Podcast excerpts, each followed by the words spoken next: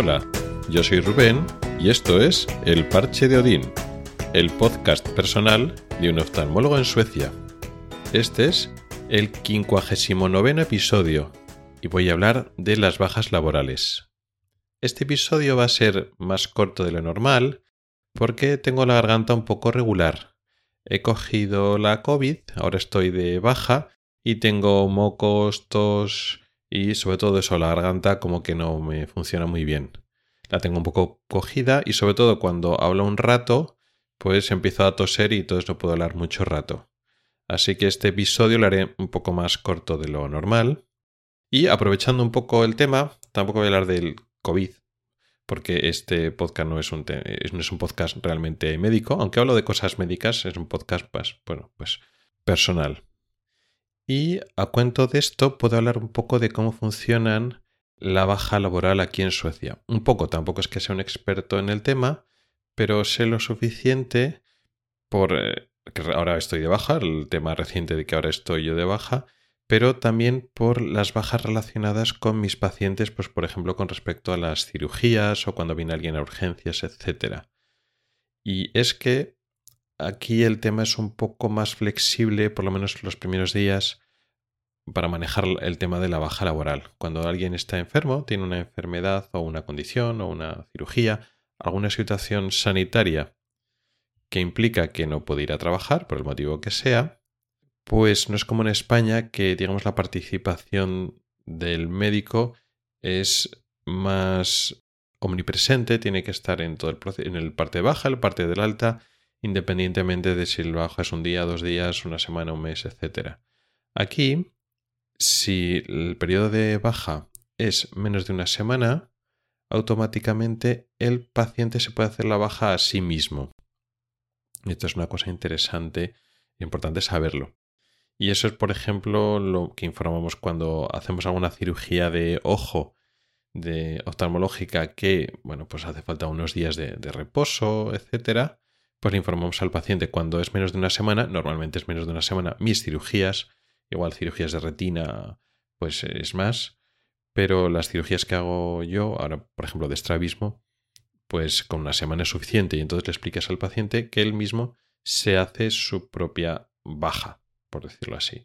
Entra a una página web que es, eh, entra en la agencia que se dedica eh, de la seguridad social, lo que sigue la seguridad social en España, bueno, pues la agencia equivalente aquí y entonces pues tú escribes tu motivo de baja, rellenas una especie de formulario online y entonces lo mandas y ya está. Y hasta una semana te puedes hacer tú la baja, lo cual es más flexible. Esto no es único de, de Escandinavia, ni mucho menos. Hay otros países que también son flexibles en ese sentido, que durante los primeros días pues tú no tienes que ir al, a tu médico y sobre todo al médico de cabecera en España, ¿no? que los que están más sobrecargados. Si es más de una semana, sí, pero realmente el responsable de la baja es el médico responsable de ese tema, no siempre el médico de atención primaria. O sea, no se descarga tanto en atención primaria toda la responsabilidad. Entonces, cuando, eso me ha pasado alguna vez, algún paciente que ha tenido que prolongar la baja más de una semana, pues porque ha tenido pues, más molestias o problemas o dolor, entonces, si es más de una semana, entonces eres tú el que tienes que hacer un certificado médico y tienes que mandarlo a, también ahí a la, agencia, a la seguridad social. No hace falta imprimirlo ni dárselo al paciente, se puede hacer, pero tú lo mandas directamente a la, allí, o sea que aquí el papel no se utiliza. Pues viendo al tema de la autobaja que se hace uno sin tener que ir a al médico, claro, muchas veces los españoles pensaríamos, claro, pues entonces, si ningún médico pues te lo, te lo fija o te lo, te lo certifica, pues vaya que la gente se cogería más bajas eh, por absolutamente nada y, y, todo eso. Y es un poco el pensamiento español y yo creo que estamos mal, hacemos mal en pensar de esa manera. Se supone que tú contratas trabajadores y te confías en tus trabajadores. Los trabajadores son los que te llevan la empresa adelante, la empresa, sea pública, sea privada. Y claro, estar todo el rato desconfiando de los trabajadores, pensando que lo van a hacer mal, igual no es la mejor política. Que hay abusos eh, aquí y hay alguien que se aprovecha y se coge más baja de la necesaria, por supuesto que, que también habrá. Pero es que en España también hay, o que nos pensamos, que por el hecho de ir al médico de ir al médico de cabecera para coger una baja impide que haya cadaduras en España. Claro que no lo impide. Que parece que eso es disuasorio. Eso es un, pensamiento un poco, yo creo que es un poco ingenuo. Y bueno, por supuesto hay muchas enfermedades que, pues mira, me duele la espalda o pues mira, tuve diarrea ayer y entonces no fui a trabajar. Pues cómo lo compruebas. Ahora estoy bien, no tengo fiebre.